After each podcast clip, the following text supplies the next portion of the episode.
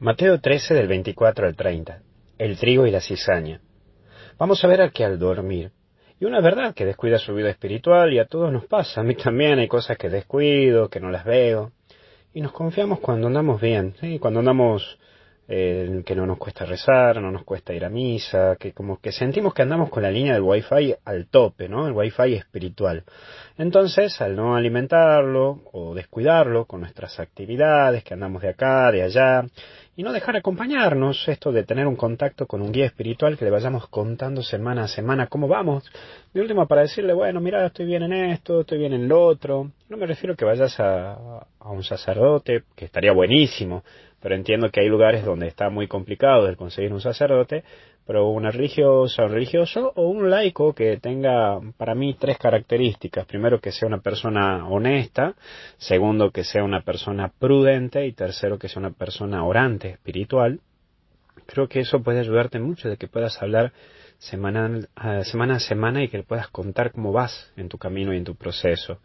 Esto ayuda muchísimo porque como que uno se duerme o descuida la guardia y es ahí donde se empieza a embichar un poquito las cosas. Y aparece también la cizaña y a todos se nos pega un vicio, una maña o esa debilidad que tenemos cuando menos te lo imaginas que vuelve a aparecer. Y es como una persona alcohólica anónima, que esto me lo contaba un amigo del Salvador, que él me decía, ¿no? Que cada día se repite solo por hoy, solo por hoy no voy a tomar, solo por hoy voy a hacer esto, solo por hoy, este, y después me decía, un día más, un día más, un día más.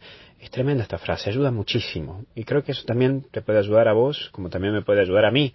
Todos tenemos una debilidad a la cual podemos caer de un solo toque. Entonces, solo por hoy me voy a dedicar más a la oración, solo por hoy me voy a dedicar más al servicio, solo por hoy voy a meterle más alegría al día.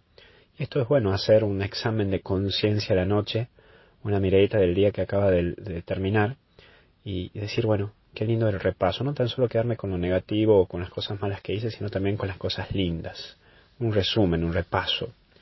Y por último el tiempo, y es el tiempo el que te va a ayudar a descubrir cuál es tu debilidad, cuál es tu lucha, qué cosas vas conquistando, qué cosas vas superando.